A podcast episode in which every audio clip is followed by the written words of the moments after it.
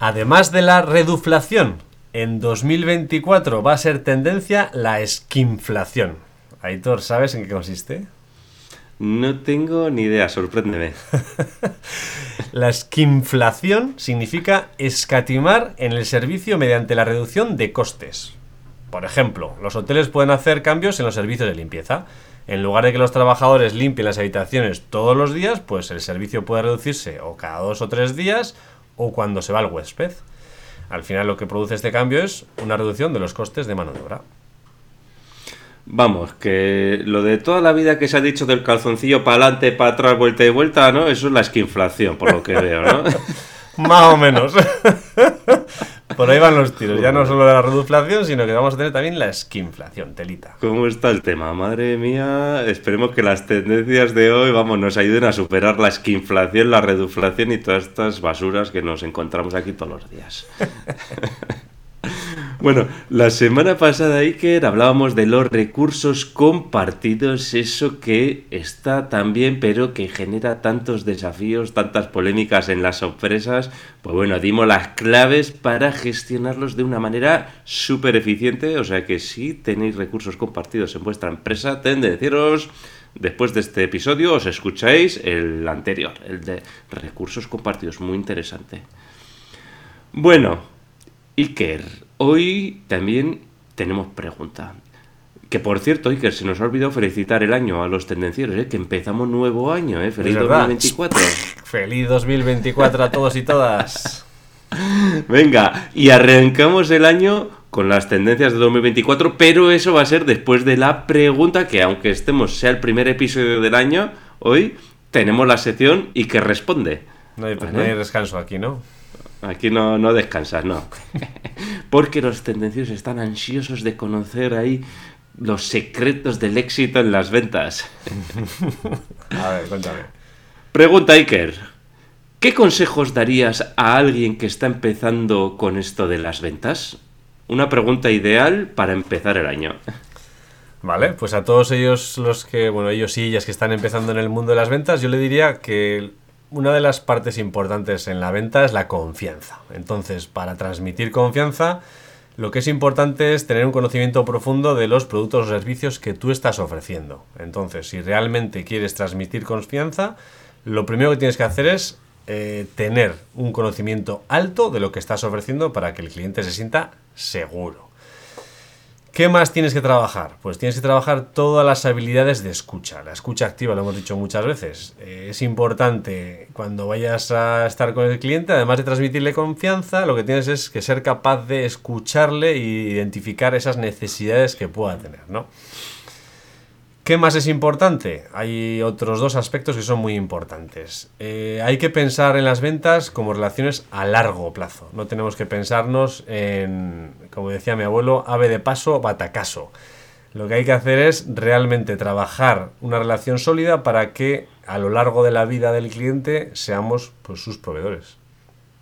¿Y qué más? Pues eh, ser perseverante. Creo que es muy importante no rendirse porque las ventas business to business, B2B, llevan su tiempo. O sea, no pretendas llegar al este cliente nuevo que compra un montón, pero que no te compra y te va a comprar en dos días. No. Eh, no te desanimes por los noes que te van a llegar y sigue, sigue trabajando, sé perseverante, transmite confianza, escucha y acabarás vendiendo. Yo creo que estas son las cuatro claves principales para poder trabajar las ventas.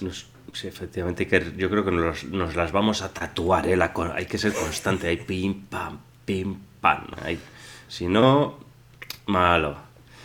Bueno, si creéis que merece la pena trabajar este punto en vuestra empresa, ya sabéis que Iker os puede echar una mano. Ya veis que tiene un conocimiento extraordinario del mundo de las ventas ¿eh? y os puede ayudar tanto desde el punto de vista de consultoría, de formación, etcétera, en todo esto que tiene que ver con las ventas. Un auténtico profesional que ya tiene un montón de años de experiencia. No vamos a decir cuántos, pero un montón ya.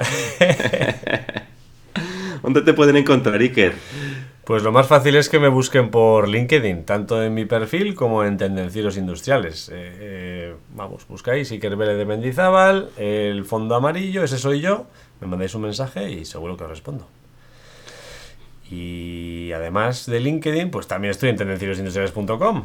Me podéis encontrar allí. eh, porque está tendenciosindustriales.com en la web, está en Instagram, está en YouTube. También tenemos un canal de LinkedIn y estamos en todas las plataformas de podcasting: iVoox, Spotify, Apple Podcast. Eso ya como tendencieros industriales, ¿eh? no como Iker. ¿eh? Exacto. Además, si quieres mejorar tu productividad, tu liderazgo este 2024, tu marca personal, si quieres llegar a diciembre a las campanadas del 2024 como un auténtico súper profesional, súper productivo, súper líder y tener una mega marca personal, lo que tienes que apuntarte es la- a la newsletter de liderazgo profesional. Y lo tenéis chupado en liderazgoprofesional.com. Chupado, ¿eh? Y además, y además, mejor momento que este no hay para iniciar un reto de 21 días de mejorar tu marca personal en LinkedIn. ¿eh? Te dejamos los detalles en la descripción. Y si no, pues vas a liderazgoprofesional.com y ahí lo vas a ver. Si no estás suscrito, entra ahora mismo y apúntate. Es fácil. Únete gratis y sal cuando quieras. Y sin más, Aitor. Arrancamos motores.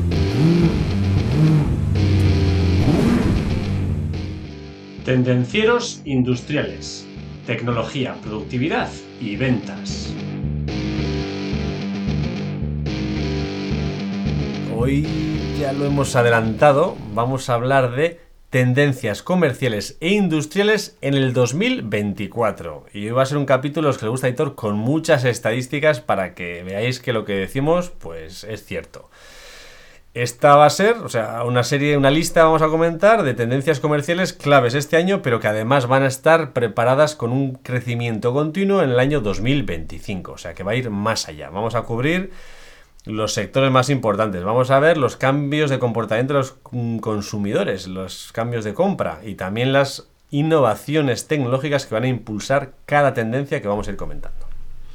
Y además os vamos a dar datos, datos, datos y más datos, con lo cual no os podéis perder el episodio de hoy porque es que eh, por datos no va a ser. ¿eh? es más, eh, si estás empezando, vamos, el episodio de hoy va a ser clave ¿eh? para saber a dónde tienes que poner foco, ¿vale? Y si eres una empresa de la lista de los Fortuna 500, ¿eh? que aparecen por ahí los 500 Big o del IBEX 35, pues también os tienes que escuchar el podcast porque es que son las tendencias clave del 2024 las que vamos a hablar hoy, ¿eh? las principales tendencias empresariales que hay que conocer. O sea que, Iker, ¿te parece que vamos con ellas? Venga, vamos allá. A ver, la primera tendencia, que esta creo que no va a sorprender a nadie, ¿eh? que ya llevamos ya todo el año 2023 dando guerra, y es la IA generativa, ¿vale?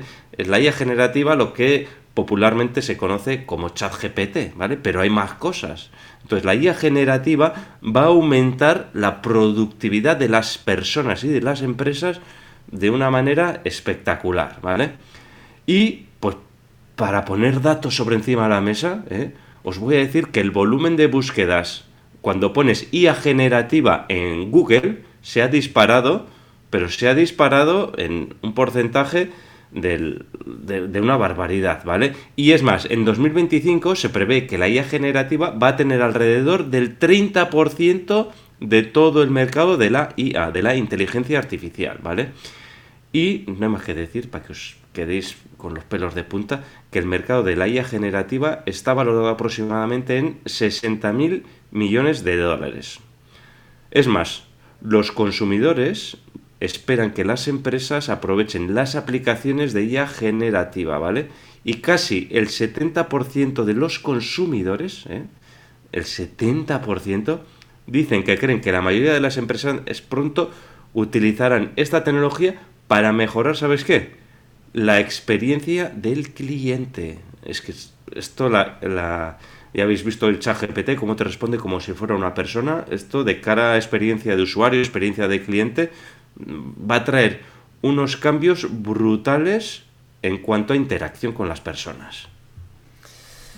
Pues si el 70% de los consumidores creen que la IA va a petarlo todo, pues hay un estudio de Accenter que dice que el 98% de los ejecutivos globales creen que los modelos de inteligencia artificial van a desempeñar un papel muy importante en los próximos 5 años.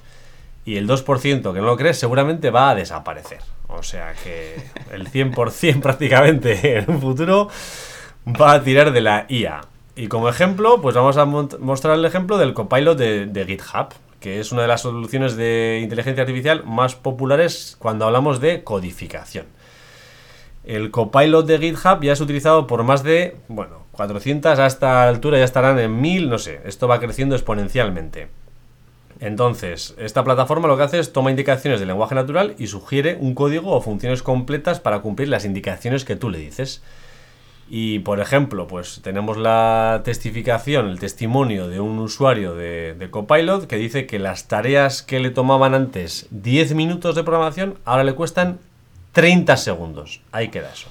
Sí, y hablas de Copilot de GitHub, pero es que ya está el Copilot de Microsoft ahí eh, que acaba de empezar, que está recién salidito del horno que yo ya lo empezaba a probar y es una auténtica pasada. Y cuando lo empecéis a probar los tendencieros, o sea, vais a flipar, ¿eh? Con el Copilot, ponéis ahí, yo creo que era Copilot Microsoft, y lo buscáis en Google, os aparece y bueno, bueno, a flipar.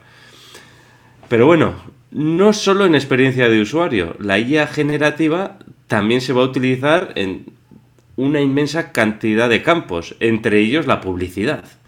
De hecho, de hecho, esto esto te vas a caer de culo, Iker, Google informa que planea implementar anuncios impulsados por inteligencia artificial en breve, ¿vale? Los usuarios empresariales, ¿vale? Los que los empresarios, los que las empresas o los autónomos o los empresarios que quieran hacer los anuncios, lo único que van a tener, ya no van a tener que crear campañas publicitarias, ¿vale? Lo único que van a tener que hacer es subir los materiales que quieren promocionar para entrenar el modelo de inteligencia artificial, ¿vale?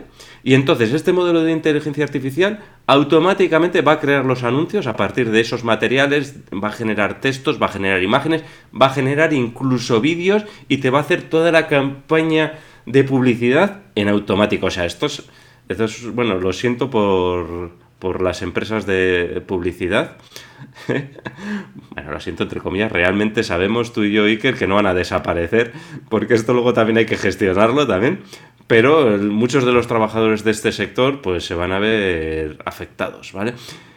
Y además Meta, ¿eh? los del metaverso, ya sabes, que antes se llamaban Facebook, ahora es Meta. Esto lo digo sobre todo, como aquí nos escucha mucha gente de más de 40 años, igual todavía no se han enterado, ¿eh? introducirá también, Meta va a introducir un modelo de inteligencia artificial similar para sus anuncios en las plataformas. Telita pues con la IA. La IA generativa, esto es la primera gran tendencia, bueno, que ha explotado en 2023, pero bueno, bueno, que 2024 y 2025 y 2026 va a ser la bomba. La segunda de las tendencias es el comercio electrónico. O sea, el comercio electrónico persiste a través, o sea, después de la pandemia y encima está creciendo. O sea, si ya estaba en auge antes de que llegara el COVID, pues la pandemia le pegó un empujón a esto exagerado. Para que os hagáis una idea más o menos del empujón que le pegó, Shopify dice que en solo tres meses de pandemia han crecido lo que esperaban crecer 10 años. O sea, lo de 10 años lo han hecho en tres meses. Sí, sí, y es más, Iker, te voy a decir que si en el año 2019 el comercio electrónico suponía el 14% de las ventas minoristas, el 14%, en 2023 el comercio electrónico ha representado el 22% de todo el comercio minorista. O sea que casi, casi una de cada cuatro compras las hemos hecho online en 2023. Casi, casi, ¿eh? Falta un 3%, que eso es nada, ¿eh? O sea que es la leche.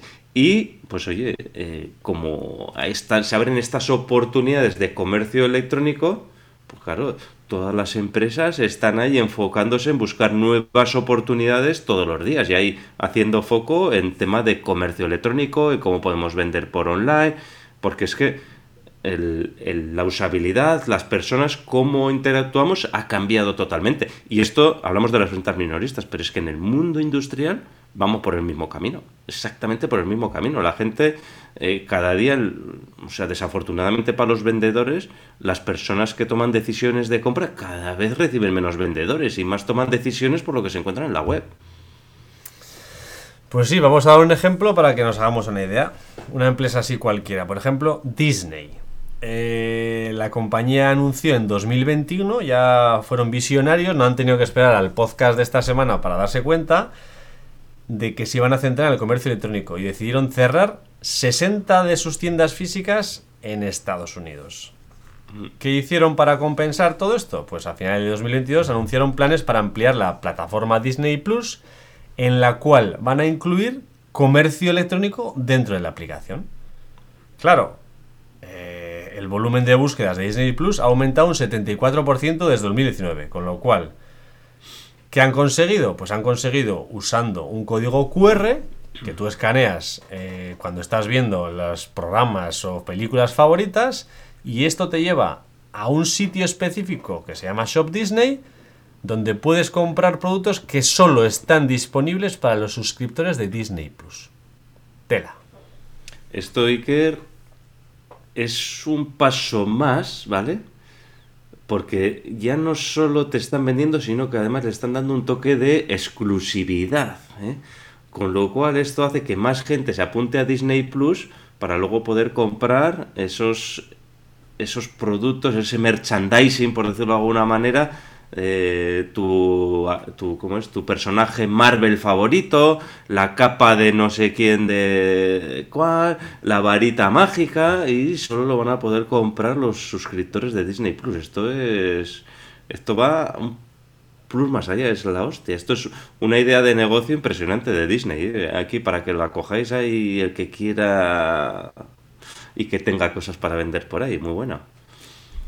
Bueno, la tendencia del comercio electrónico, segunda tendencia que va en auge, que sigue, eh, hay que ser cada vez más creativos en este mundo que cada vez hay más competencia también. Se compra más, pero la competencia cada vez es mayor y cada vez más feroz, más feroz pero un, lo que es es una tendencia indiscutible para 2023 que lleva ya varios años entre nosotros, pero indiscutible. Tercera tendencia para este 2024 la tecnología 5G. ¿Vale? Ya hemos hablado en algunos episodios, ¿vale? La tecnología 5G la conocemos todos porque ya nos empiezan a aparecer anuncios de telefonía 5G, de, teléfono, de red móvil 5G, etcétera. También se está empezando a aplicar en el mundo industrial la tecnología 5G y esto pues lo que permite pues es una mayor eh, capacidad de recopilar más datos y más datos a una velocidad mucho más rápida y esto además lo vas a unir con que al tener esa velocidad, esos tiempos, esa latencia que se llama ese tiempo de respuesta tan pequeño, tan pequeño, esto lo podemos unir a una inteligencia artificial que puede estar en la nube y nos va a dar unas capacidades que actualmente eh, no existen o no tenemos, ¿no? Y, y, esto nos va a dar una capacidad de, cómputo y de hacer cosas impresionantes, ¿vale? El interés del 5G, eh, lo que ha dicho Iker, ha aumentado un 1000% en 5 años. O sea, en 5 años, lógicamente, casi no había, no había 5G y ahora es que ya nos lo podemos encontrar eh, prácticamente en, en, todos los sitios, ¿no? Y lo que podemos decir es que aquí, que Estados Unidos y China son los dos países que lideran el despliegue del 5G también a nivel de, usuarios, ¿vale? Y para que os hagáis una idea, el mercado del 5G se espera que va a tener un crecimiento hasta el 2030, o sea que todavía le quedan 6 años, con una tasa compuesta anual del 65%. Esto es una auténtica locura. Sí, además, lo que has dicho, esta tecnología es crucial para todas las empresas que están ansiosas de poder ofrecer nuevos servicios y realizar pues, seguimientos eh, de los conocimientos y para estar pues delante de la competencia. Al final, hmm. lo que hace es lo que ha comentado Héctor, pues es capaz de recopilar y analizar más datos más rápidamente. Entonces, eh, al final vas a poder obtener datos de fuentes más diversas y velocidades más rápidas. Y entonces pondremos a la inteligencia artificial a trabajar prácticamente en tiempo real. Y claro, estas velocidades son necesarias en apartados tan importantes como lo que hemos dicho, inteligencia artificial y la automatización de procesos. Efectivamente. Ahora hablaremos unos ejemplos de, esto, ¿no? Por ejemplo, ahí nos podemos encontrar temas de eh, controles remotos médicos, temas de control semafórico remoto, monitoreo de realidad virtual de maquinarias en industrias, en empresa. Entonces, por ejemplo, aquí tenemos el caso que ha sido muy comentado este año, que es el de BMW, que está utilizando tecnología 5G dentro de sus fábricas para monitorizar y para las operaciones de fábrica y para la seguridad de, los trabajadores. Aquí lo que hace es BMW combina la tecnología 5G con la inteligencia artificial para localizar las máquinas, para localizar los automóviles, para localizar las herramientas, para encontrar todas las piezas que van dentro de ese vehículo, dentro de la fábrica y en tiempo real. Y además tiene una precisión de un centímetro. Dentro de una fábrica puedes localizar cualquier cosa que tengas conectada con una precisión de un centímetro. ¿Eh? Que vale, no te sirve para hacer un mecanizado, un centímetro. Pero coño, cuando estamos hablando de mover cosas dentro de la pieza, de logística dentro de la fábrica, esto es una barbaridad. Y luego lo que hemos comentado también, pues la búsqueda de monitorización remota de pacientes también ha aumentado un 300% en 5 años. ¿eh? Entonces, para que veáis aquí, os queríamos dar dos ejemplos, pues como tanto en la industria como en, el sector servicios se puede utilizar la tecnología 5G. Y las empresas también están aprovechando la conectividad 5G para mejorar operaciones comerciales, para lanzar nuevos productos y en este sentido, pues, ¿qué es lo que necesitan? Pues necesitan sensores IoT que tengan sensores con conectividad. ¿eh? Y ya se pueden utilizar estos sensores, ya sea dentro de la fabricación, como en la cadena de suministros, como en los vehículos autónomos, como en los pacientes remotos, etcétera, etcétera, etcétera, en todo lo que se te pueda ocurrir. Pues hay un tercer ejemplo, Aitor, que está más relacionado con la infraestructura civil. Y en este caso, IBM se está encargando de liderar este proyecto. ¿Y qué está haciendo? Pues eh, es un programa de mantenimiento de próxima generación y sirve para infinidad de cosas, ¿no? Reúne datos de sensores de cámaras, de drones, de dispositivos portátiles. ¿Qué hace? Pues evalúa la seguridad y los riesgos que existen asociados a, pues a carreteras, a puentes, a conductos de agua, a cualquier otro activo. Entonces, eh, este IBM estima que este programa va a ayudar a liberar una cartera de 2 billones de dólares en mejoras en la infraestructura civil. O sea, que ya no solo va directamente relacionado a empresas productoras, sino que incluso la infraestructura civil que tenemos hoy en día pues nos puede ayudar. Sí, hace un tiempo Iker vi yo un vídeo en LinkedIn no sé si venía relacionado con esto de IBM, pero sí que a través de unos drones veían infraestructuras como pueden ser puentes, en los típicos puentes que pasan los vehículos por encima, los vehículos por debajo, etcétera, y ahí con los drones y el análisis de inteligencia artificial de imágenes, pues analizaban, pues detectaban fisuras, eh, problemas que podía haber en, estas en estas estructuras. Las grietas, sí, lo vi.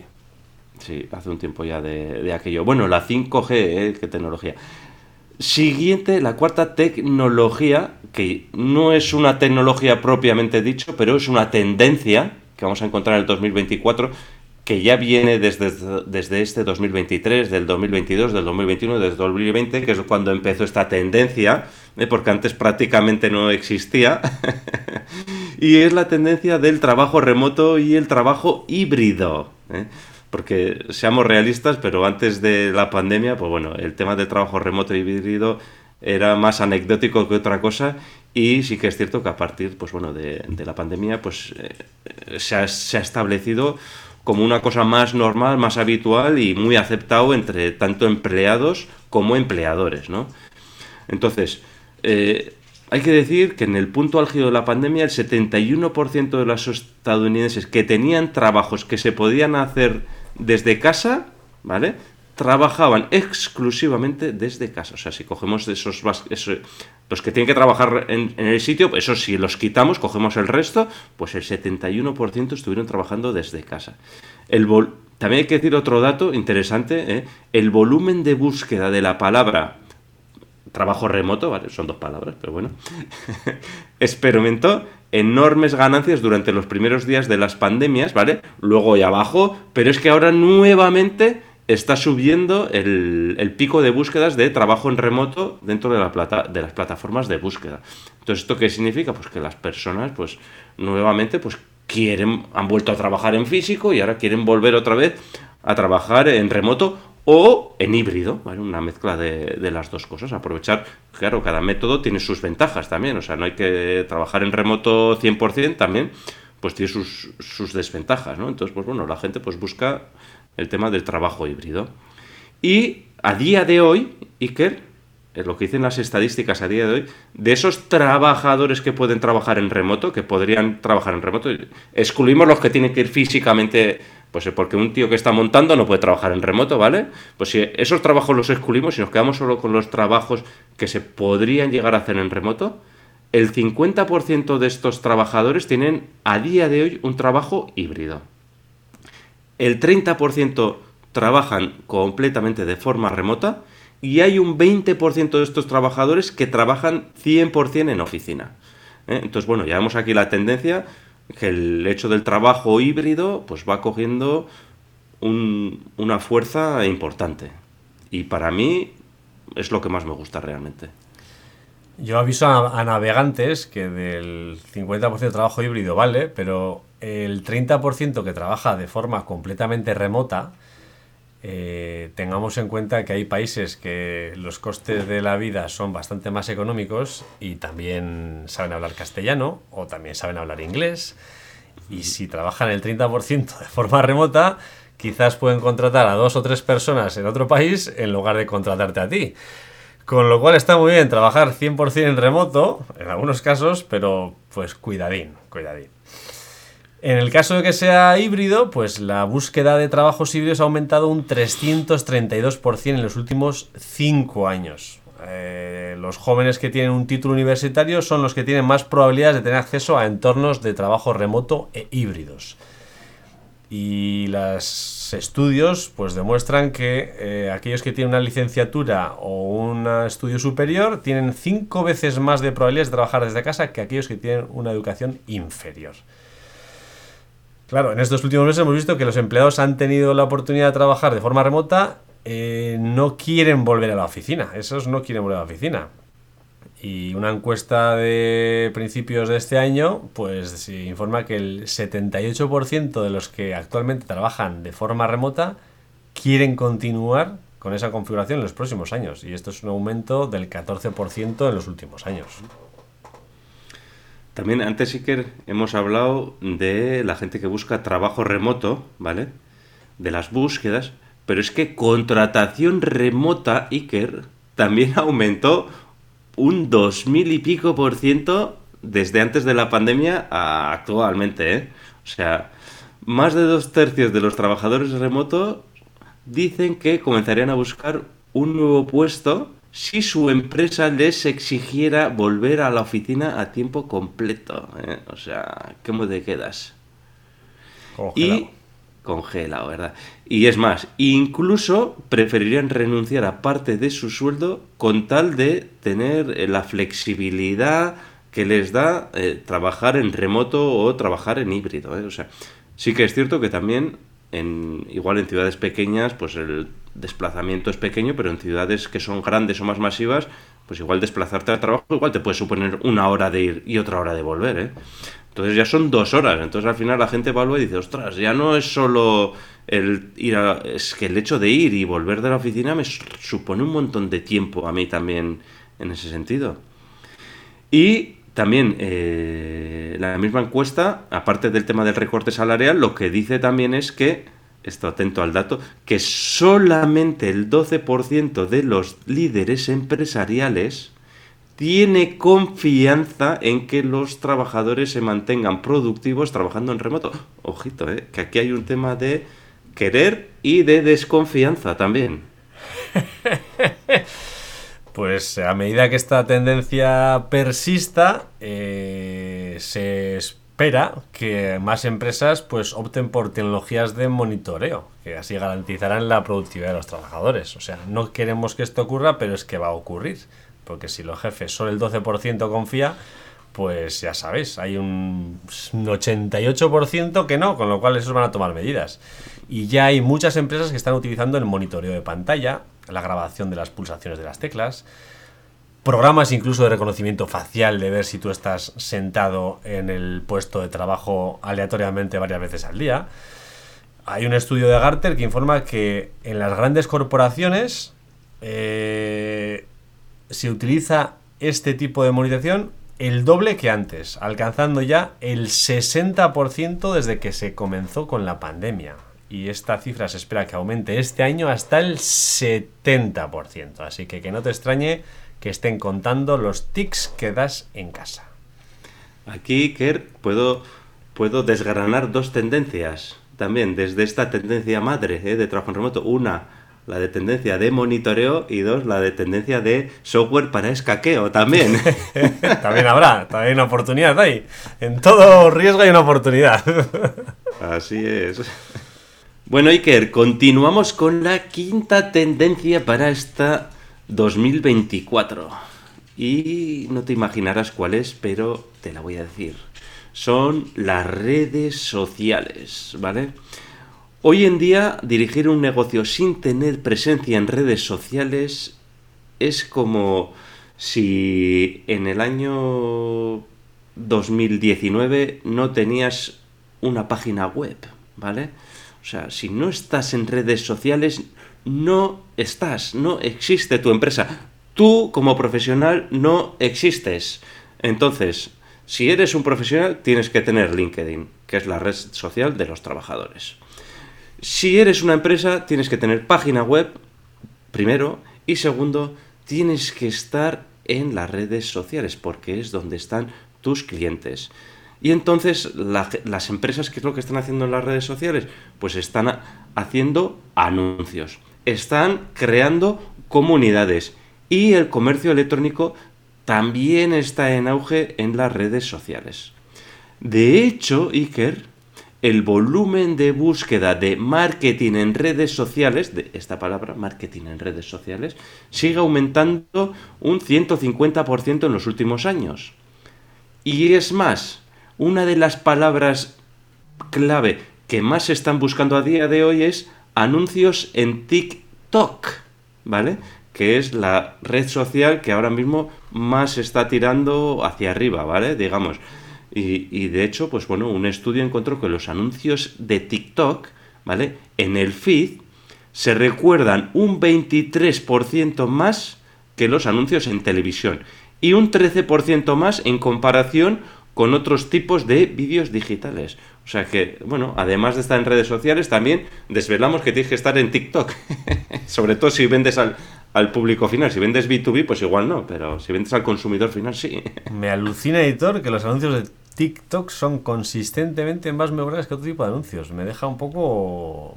Y nosotros sin estar en TikTok. Yo hice ahí mis pinitos, pero no, no, no, no triunfé. No me veo yo. No, no me veo yo en TikTok tampoco. Bueno, en los próximos años esperamos que las empresas van a ir más allá de los anuncios para centrarse en la creación además de comunidades. Y esto va a ser parte de la estrategia general de las redes sociales, muy importante. ¿eh? Casi el 80% de las personas dicen que el grupo o la comunidad más importante al que pertenece es una comunidad en línea. Efectivamente, Iker, ahí estamos ahí haciendo... Es que claro, desde el móvil, desde cualquier parte del mundo, pues podemos estar en contacto con nuestra comunidad. No te tienes que ir... El club de lectura, coño, pues si me tengo que ir al club de lectura, pues me costará más. Pero, y además igual es que no encuentro gente con mis mismos inquietudes de lectura cerca, con lo cual igual me tengo que desplazar también a una localidad lejana o lo que sea. Sin embargo, pues vía redes sociales, pues puedes contactar con esa gente para hacer ese club de lectura de la lectura que a ti te gusta expresamente, no sé qué, etcétera, etcétera. ¿eh? Porque a algunos les gusta el drama, a otros la comedia, a otros el empresarial, a otros el no sé qué. Pues bueno, ahí puedes encontrar fácilmente gente con tus mismas inquietudes y gustos. La verdad es que muy bien.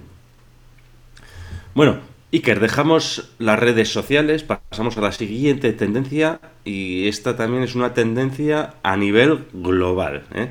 Tanto para consumidores finales como para empresas, pero también al ser de venir de los consumidores finales afecta a las empresas totalmente y a las industrias totalmente y cada vez va a afectar mucho más. Y esta es la tendencia, es la sostenibilidad, ¿vale? Porque las personas, pues cada vez queremos consumir más sostenible. De hecho, una investigación de IBM y la Federación Nacional de Minoristas muestra que la mitad de los consumidores estadounidenses dice que estaría dispuesto a pagar más por productos sostenibles. Y el 62% de los consumidores están dispuestos a cambiar sus hábitos de compras para reducir su impacto ambiental. Esto, Iker, es un estudio en Estados Unidos, pero vamos, creo que es extrapolable, por lo menos aquí donde nosotros vivimos y conocemos, yo creo que es perfectamente extrapolable. Igual en vez del 62 es el 60 o el 64, pero perfectamente extrapolable. Y no solo a nivel aquí de donde vivimos nosotros, sino que a nivel mundial, los informes muestran que el 85% de las personas han cambiado sus hábitos de compra para ser más sostenibles que hace 5 años. Telita, telita. Bueno, hemos escuchado muchas veces, ¿no? Economía circular. Pues la palabra economía circular, las dos palabras, han aumentado un 152% desde 2019 continuamente en los buscadores, con lo cual quiere decir que la gente se preocupa bastante por ello. Los activistas ambientales, algunos de los cuales hacen su labor bien y otros de los cuales viven del cuento, esto ya opinión personal mía, se refieren a que el mundo hoy en día funciona de una manera lineal. Pues las empresas cogen los productos de la tierra y al final pues los clientes las tiran como desechos y se tiran, ¿no? Entonces, claro, la economía circular lo que hace es, se centra en mantener los materiales o productos durante el mayor tiempo posible, es decir, pues reutilizar esos productos, esas ropas pues que se han desechado, volver a utilizarlas para hacer esos plásticos que se han desechado, volver a utilizarlas, ¿no? Y el Foro Económico Mundial informa que si las empresas invierten en este tipo de reutilizaciones, en reciclaje de sus productos o sus desechos, podría haber ahorros tranquilamente de más de un billón de dólares cada año. Así es. Reutiliza, recicla y ¿cuál era la otra R? Ya no me acuerdo si había otra R. y recapacita. recapacita y reformula. no, no, la verdad que la sostenibilidad, las emisiones de CO2, pues todo este tema, vamos, está ahí en boga, vamos, y es una tendencia sí o sí que yo creo que si cogemos cualquier eh, página web de cualquier empresa importante, nos vamos a, encontrar dentro de su página web un apartado relacionado con la sostenibilidad. ¿eh? Y, y, esto es tendencia y va a seguir siéndolo. Siguiente tendencia, Iker. Ya hemos hablado de ello muchas veces también las empresas cada vez están experimentando más con estas tecnologías que involucran a esta tendencia que vamos a hablar, ahora y se refiere a esas tecnologías que nos permiten sumergirnos, meternos ahí dentro de, de, los productos, de las experiencias, de las tecnologías inmersivas ¿eh? de las cosas. Y aquí dentro de estas tecnologías que serían las inmersivas serían la realidad aumentada y la realidad virtual y bueno la realidad mixta vale que sería un poquito la realidad aumentada. Y esto sería la tendencia que viene con una fuerza impresionante no ya están sacando aquí las gafas de realidad virtual también eh, Google Facebook Amazon, Microsoft, todas están sacando sus gafas de realidad aumentada, de realidad virtual, de realidad mixta y esto cada día va a ser más y más y más tendencia.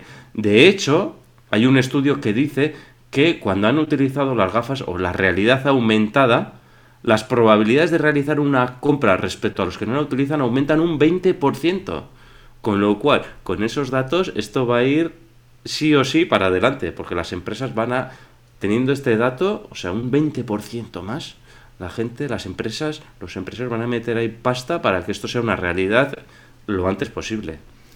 Un 20% es de media, todo, pero si nos vamos a casos concretos, podemos mirar el caso de Pinterest. Pinterest a principios del 2022 lanzó unas nuevas capacidades de realidad aumentada en su plataforma, ¿no? Y las, eh, las opciones que suministraba pues era la posibilidad de probar muebles, el lápiz labial, la sombra de ojos dentro del propio espacio de Pinterest, ¿no? Pues la, concretamente la herramienta de Try On for Home Decor, o sea, es la herramienta para, digamos, los muebles, que permite a los usuarios organizar virtualmente tu casa, tu hogar, tu habitación con muebles de una variedad minoristas eh, con las cámaras de Pinterest Lens, pues la marca informa que los consumidores que utilizan este tipo de solución tienen cinco veces más de probabilidades de comprar artículos que cuando no lo usan.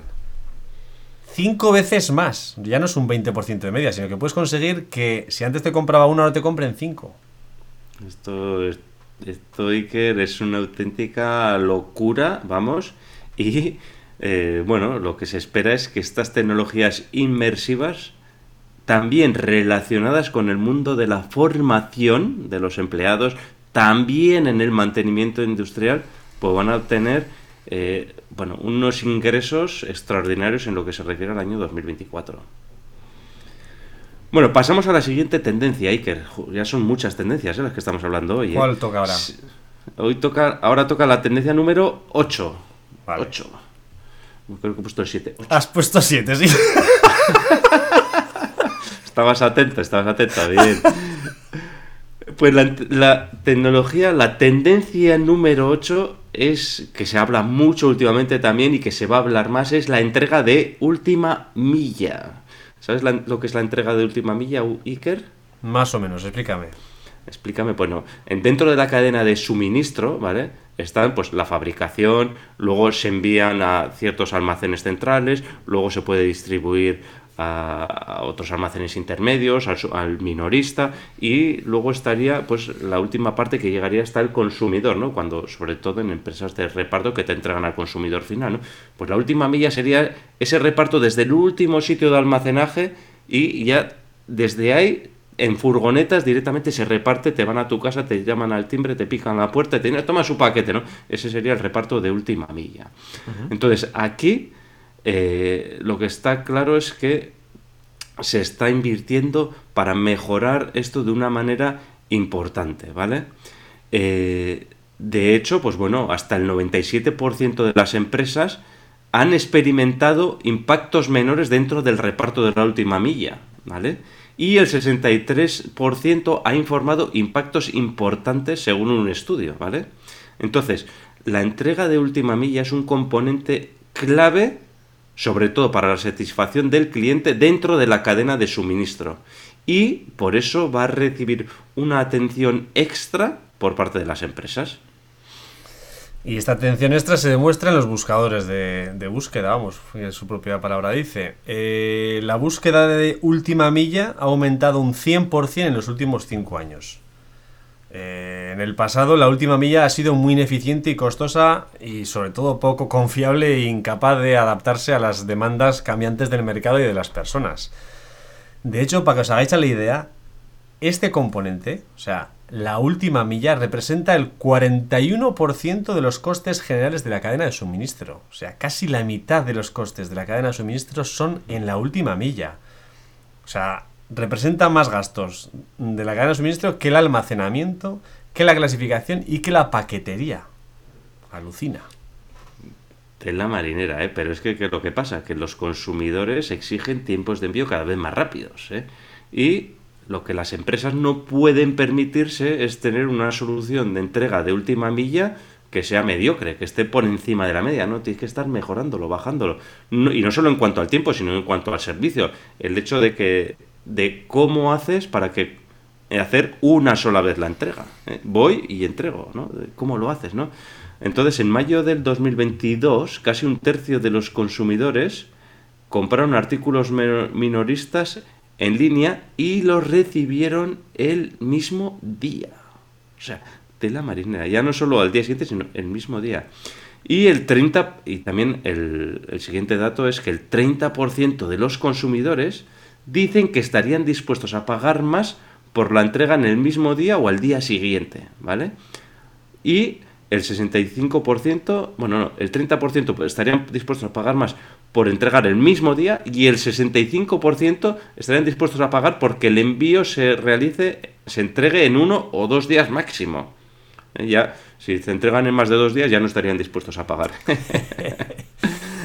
Otra de las tendencias en la, en la última milla es la entrega con drones, ¿eh? que esto también lo hemos visto. Yo aquí tengo mis reticencias de si esto va a ir para adelante, si se va a poder hacer a gran escala o no, pero lo que sí que es una realidad es un hecho que la empresa Wing, que es propiedad de Alphabet, ¿vale? Ya ha probado sus drones en Virginia y en Texas y ha realizado ni más ni menos que un total de 250.000 entregas con drones, o sea, telita. Tela. Claro, tú dices que no hay Thor, pero depende en qué sitio, ¿no? Al final, si vas a pueblos que están las casas muy desperdigadas, quizás sea más interesante ir con un, ¿no? una furgoneta, colocar los drones, que vayan los drones a la vez a los sitios, los dejen allí en el sitio y vuelvan. Igual en una ciudad yo tampoco lo veo. Pero igual en espacios de campo donde están más dispersas las casas, ostras, 250.000 ya es ya son bastantes, ¿eh? bueno, igual esa no es mala. No había pensado yo en esa casuística ahora mismo, pero no es mala igual esa. aquí en Guipúzcoa, en que son municipios gigantes y todos muy desperdigados, oye, pues mira, te lo llevo y aparte que tampoco pasa nada si te lo dejo un metro más allá o un metro más acá.